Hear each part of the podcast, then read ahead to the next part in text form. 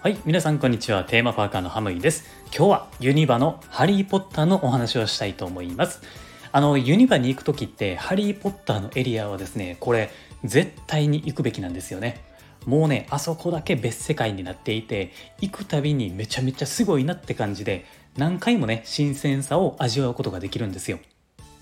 アトラクションとかショップとかもね、もちろんめちゃくちゃ楽しいんですけれども、意外と見逃しがちなポイントがあるのって皆さんこれ知っていましたか？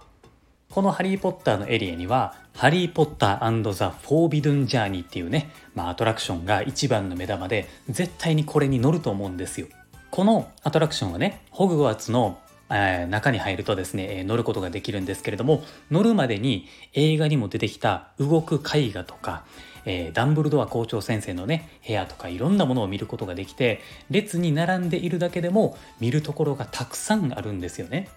そこで思うのが、もっとホグワーツの中を見たいっていう気持ちが溢れてきますよね。もうちょっと見たいのに先に進まないといけない。もしくは、えー、ホグワーツの中を見るにはアトラクションに乗らないといけないと思っている方がいると思います。実はですね、このホグワーツの中はね、じっくり見学ができるって、これね、皆さん知っていましたか？えー、キャッスルウォークっていうね、名前が付けられていて、意外と知ってそうで知られていないのが、この情報なんですよ。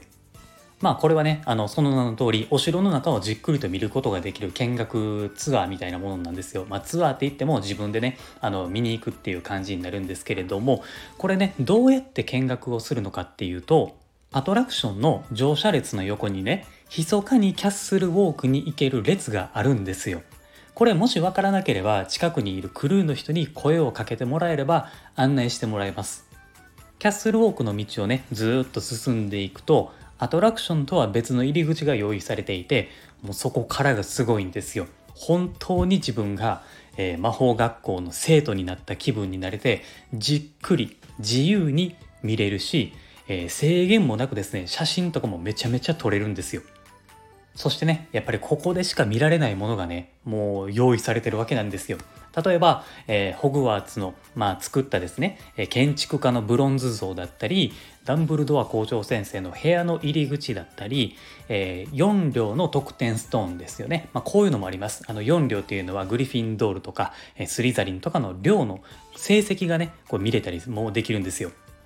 あとは、えー、グリフィンドールの談話室とかもね、見れたりもしますね。はい。まあ、こんな感じで、他にもね、もっともっと楽しいスポットがあるので、実際にこれはね、あの、ゆっくり見てほしいんですよ。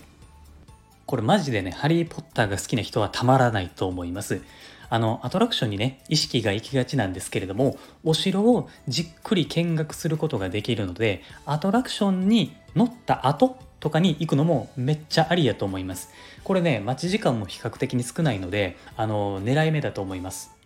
ただ、キャッスルウォークはアトラクションには乗れないんですよ。これは注意しておいてください。あくまで、えー、ホグワーツのお城を見学するだけということになっていますので、えー、注意してください。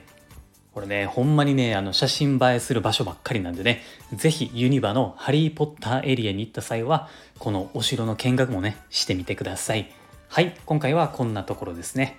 今後もですね、この番組ではテーマパークに関連することは何でも発信していきますので、テーマパークが好きな人はもちろん番組のフォローもお願いします。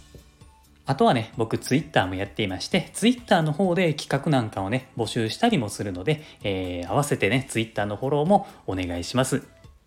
というわけでありがとうございました。また次回の番組でお会いしましょう。Have a good day!